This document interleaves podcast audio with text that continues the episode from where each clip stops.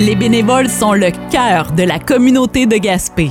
Grâce à ces femmes et à ces hommes, nous avons un milieu de vie dynamique et stimulant. Que ce soit dans le domaine sportif, culturel, communautaire ou dans le développement local, les bénévoles font une réelle différence dans notre quotidien. Par l'entremise de ce balado, la ville de Gaspé et le Centre d'action bénévole Auban vous font découvrir des bénévoles au cœur d'art, mettent en lumière leur importante contribution et leur disent merci. On poursuit notre série de balados pour mettre en valeur la contribution des bénévoles de la ville de Gaspé. Et aujourd'hui, on vous présente un entretien réalisé en anglais avec une personne anglophone de notre communauté qui s'implique bénévolement depuis plus de 30 ans. Bonne écoute. Well, today I'm very exciting to uh, uh, receive as a guest a person very involved in the community and especially with the English community. Just a little warning here, as you can hear, I'm not a English speaking person, but I'll do my best so we can have a great discussion with Darlene Williams. Hi, Darlene. Hi, Carolyn. Very, very nice to meet you and very happy to do this podcast with you. It's the same pleasure for me to share because you are involved in our community as a great volunteer for years now. So, first question What are your involvements in our community? Uh, presently, I'm a member of the Volunteer Center La Hauban, and I've been with the organization since it's since it was organized 35 years ago. Wow. So, so, from the very beginning. From the very beginning, yes. Yes. So it was. And I've always enjoyed my time being involved and supporting and helping out the, especially the English community, but just helping people in general. Yeah. Volunteering has always been a very, very important part of my life. So even with raising two children, I always found time to volunteer. That's a big part of your life. It is. It's very rewarding, though. So yeah. I've always been very, very fortunate, and I've always enjoyed doing it, so I just keep on doing it. Part As we life. can see. So, what are you doing with Le Hauban Volunteer Center? Okay, presently I am uh, doing uh, the delivery of the Meals on Wheels. I do that once a month mm-hmm. or twice if it's needed. Uh, I also make calls for the Meals on Wheels uh, once a month, usually. Sometimes it could be twice to the English uh, members of the Hauban. Uh, I do the friendship calls to three different ladies, and I'm quite proud to say that I was I was approached uh, when COVID started in the month of March, and since the month of March until the present day, I still am in contact with two of those ladies every week.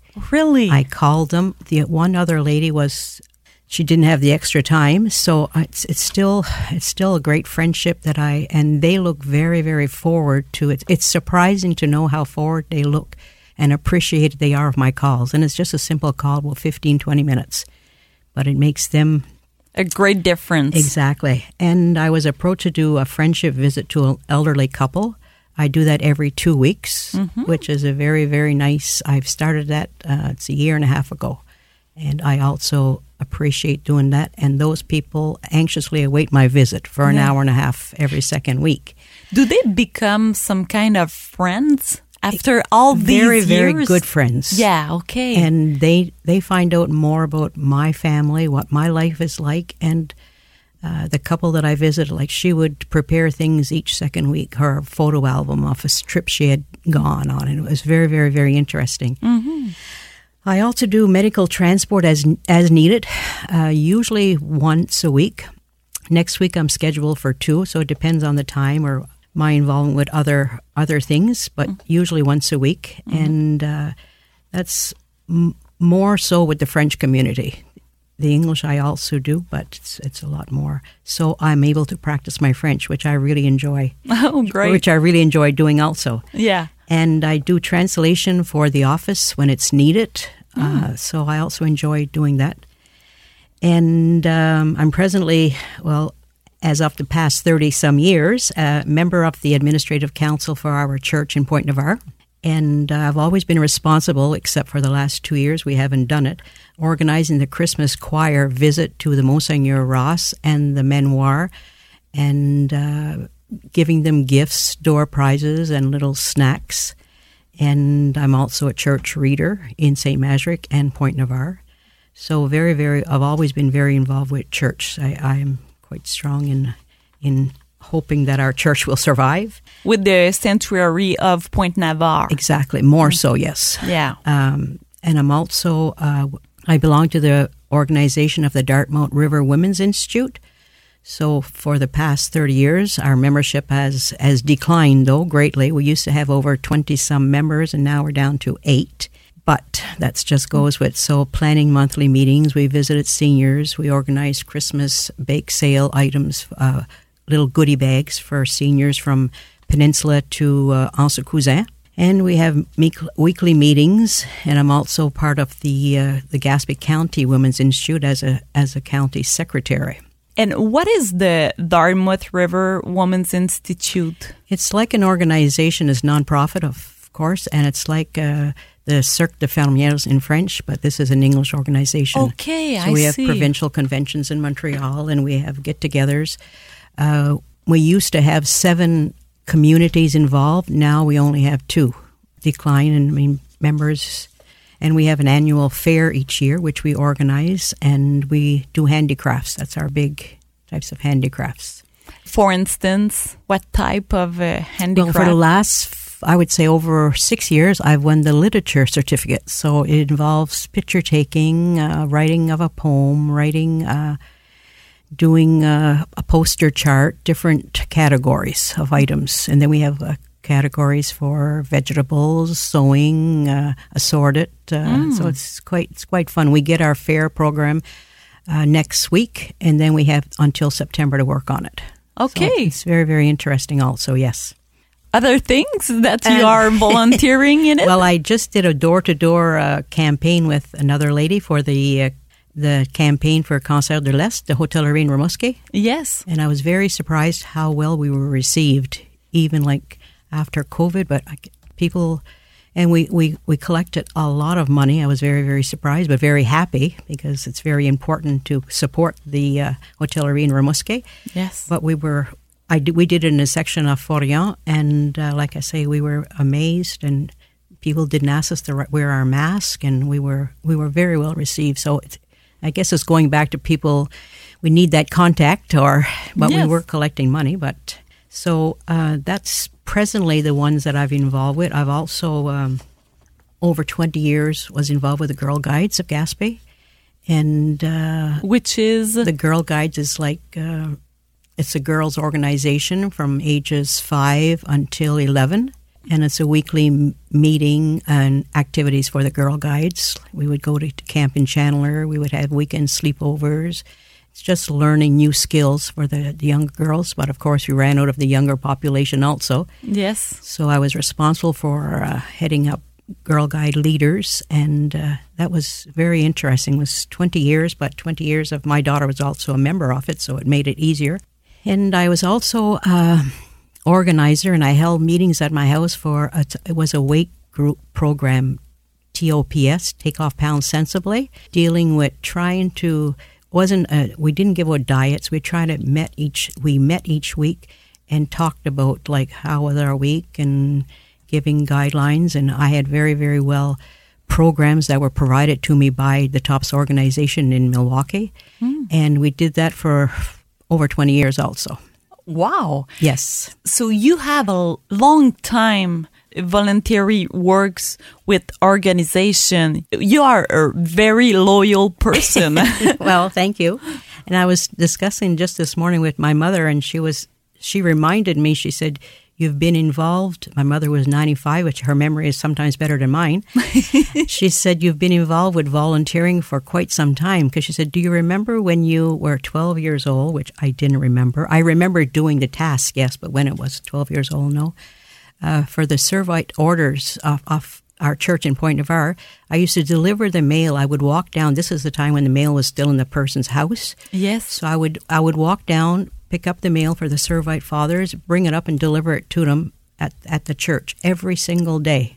every single every day. single day. it's like snowstorm, but I, it I didn't I didn't take it as a task. I just took it as an I, I would see the lady from the post office and see the survey, and it was just it was, it was great fun. Yeah. And then Starting from 12 years old. She would say twelve, so yes. Wow. and then she would she reminded me also, which I remind I remembered this very distinctly, that for the lady of the post office who had it in her house, she was her mother was living with her. She was ninety seven years old. And during the winter months, she wanted company like in the night or kind of like a support during the evening. Mm-hmm. So I volunteered to stay with her. Now, what do you think I could have done at 12 years old if something would have happened to those two ladies? yeah. I would take the bus in the morning. I would go down, like, usually right after supper. I would stay with them, go upstairs. I remember distinctly, like, going up to the bedroom upstairs. And I, I did that for a couple of years. Really? Yep. But it, it was probably some kind of security for her. Maybe, but I don't know if I could have done very much. Maybe you knew the 911 number. yes, probably.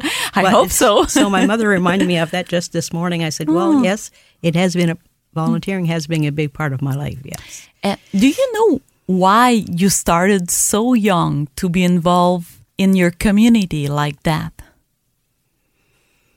I just felt the need of people wanting things or need it. Like this lady to me, she needed that. There was nobody really available, so I just thought I could have helped her out in some way mm-hmm. and making people feel better. I think, it, and a sense of pride. I, I was proud of myself. I think because volunteering, I mean, you're not paid, so that's the you know you, Yeah. you do it because you're really you don't have to do it either. That's the, and since I retired seven years ago, I would say possibly I've done more volunteering because I, I certainly could not able to do medical transport or so all those uh, it just it feels good. It gives you a sense of Yeah. accomplishment. You give a lot of your time, but you receive a lot exactly. also. It's very very rewarding.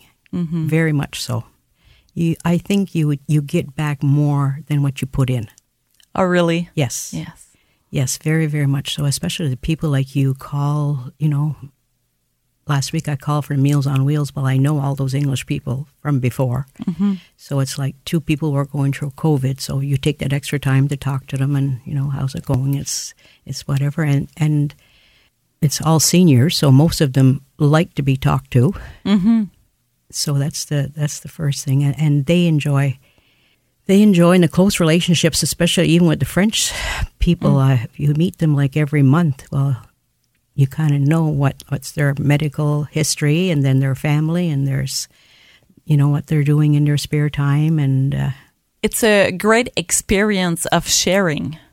sharing very much. Yes, they probably don't feel they're sharing or giving me much, but it is. It's very lasting. Yeah. It is.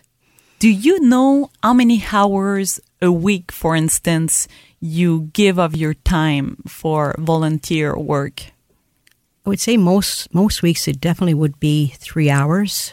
Mm-hmm. Medical transport involves a lot. Like I have people I would pick up in, for example, in Cap-des-Rosiers. Well, their appointments at the hospital at ten, so mm. that's a half hour drive to, half hour drive from, Yes. and and the X-ray. But I've had different calls at residences, so you know those people are. Some of them are lonely to start off with, so mm. they get in the vehicle with you and they're they want to talk. Yes. They just want to talk about life in general and you know where they're from. I met a lady last week from from Abitibi, and uh, she was willing to share like her life story for how how does she get here, which was interesting for me. We're driving, so you got nothing else to do except talk.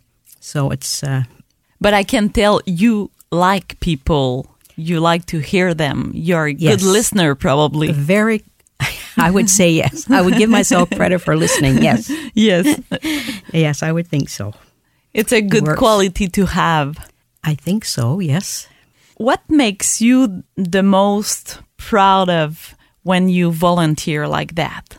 I think it's the feeling of being needed and uh, needed and improving the life of others in some small way. Sometimes it just doesn't take much to make a difference in somebody's life. And it gives me a sense of accomplishment. when I, I go to sleep in the night, I feel a little happier that I helped someone out during the day. Yeah, and it's small. true. Yeah, I think that's the feeling. Do you have a memory of volunteer experience that marked you?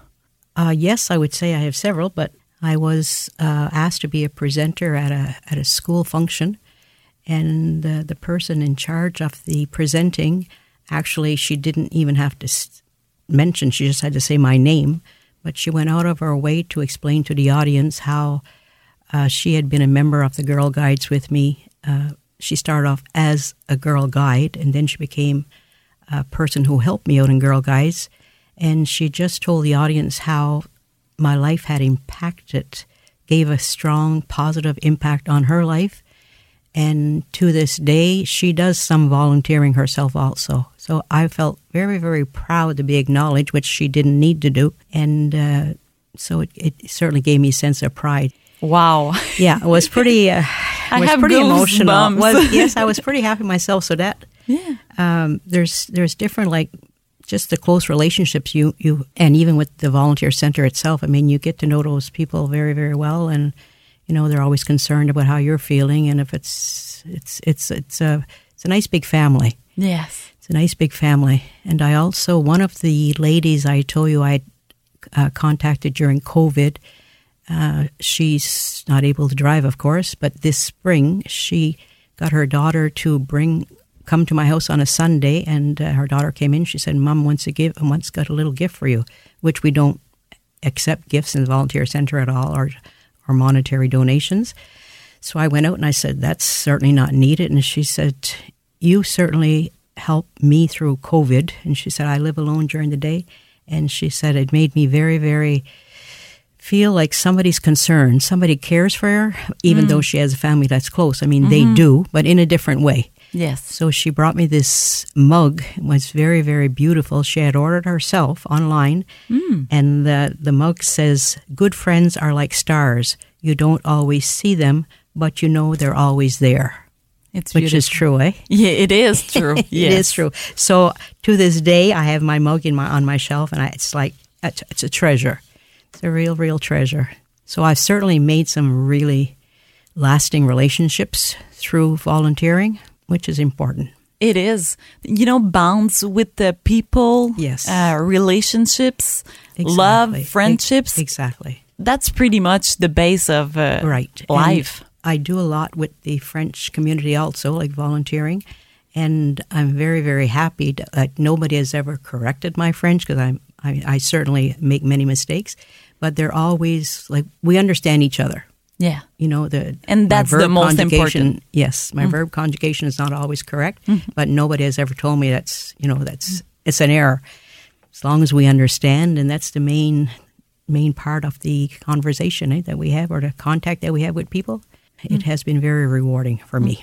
It's interesting because we have an English community in Gaspé. I heard um, statistics about 15% of the population. I don't know if, if it's right or not, but it's important for you to be involved in the English community. So English speaking person can have uh, services and also have access to and respond to their exactly, needs. Exactly. So I had last weekend. I had a.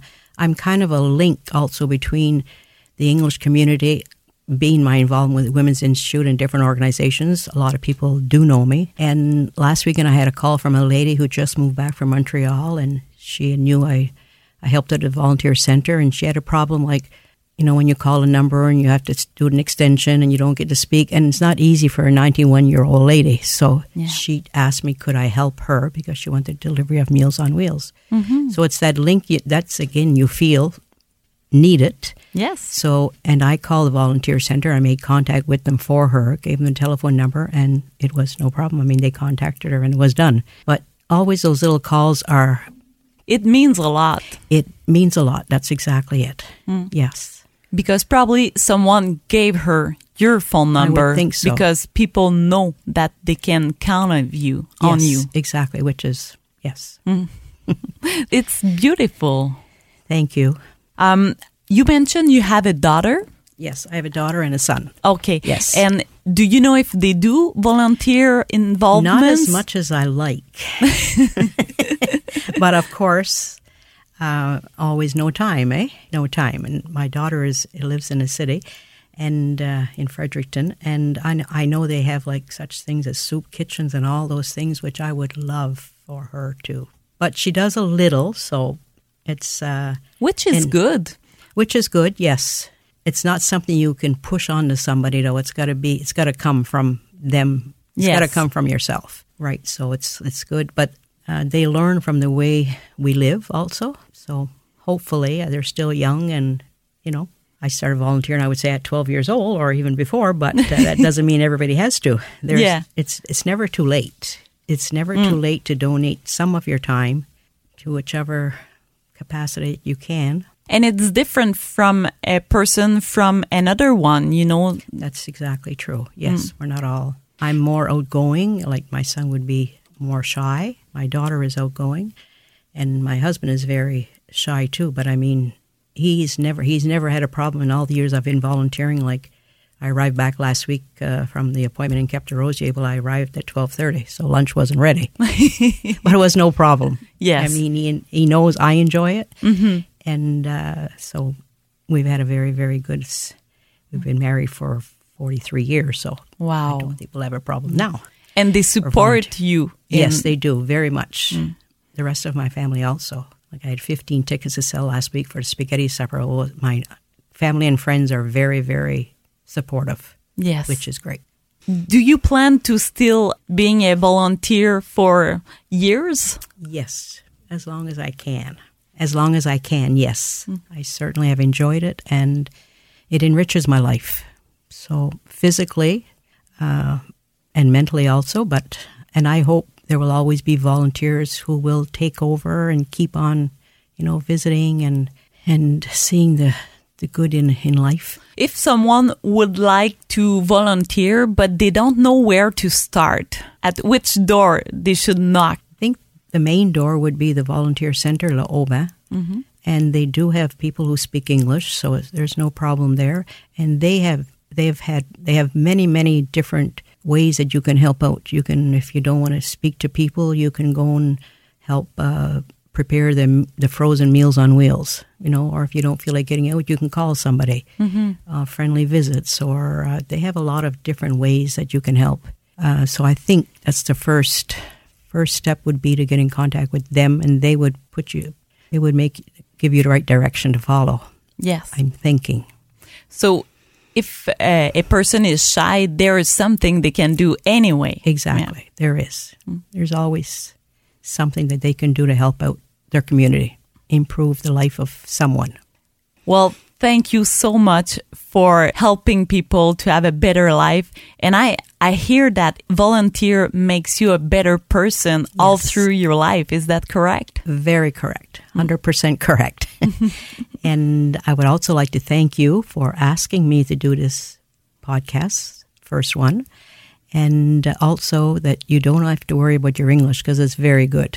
we can understand you very, very well. And I'm happy to know that the English community is always being involved. So by mm. this, this is one step in the right direction for mm. us. Thank you very much. Mm. Well, on my behalf and also on behalf of the town of Gaspé, well, thank you so much for this sharing and for all the involvements you have in our community. You really make a difference. Thank you. And we are very well acknowledged and appreciated by the town of Gaspé and by everybody that we are involved with. I feel appreciated. So that's that makes my day. Thank you Thank so much, darling Williams. You're very welcome. Le balado Je m'implique dans ma communauté est une production de la ville de Gaspé et du Centre d'action bénévole Le Haut-Banc en collaboration avec Caroline Parlé, consultante en communication. Merci au comité de coordination du projet, Caroline Smith, Geneviève Plourde, Simon-Philippe Lalonde, Anne-Sophie Boudreau et Annick Sinotte de la ville de Gaspé, Monia Denis et Benoît Bande du Centre d'action bénévole Le Haut-Banc, ainsi que Caroline Parlé. Recherche, réalisation, entrevue et montage, Caroline Parlé. Studio d'enregistrement, Radio Gaspésie. Pour découvrir d'autres portraits de bénévoles, rendez-vous sur le site Internet de la Ville de Gaspé.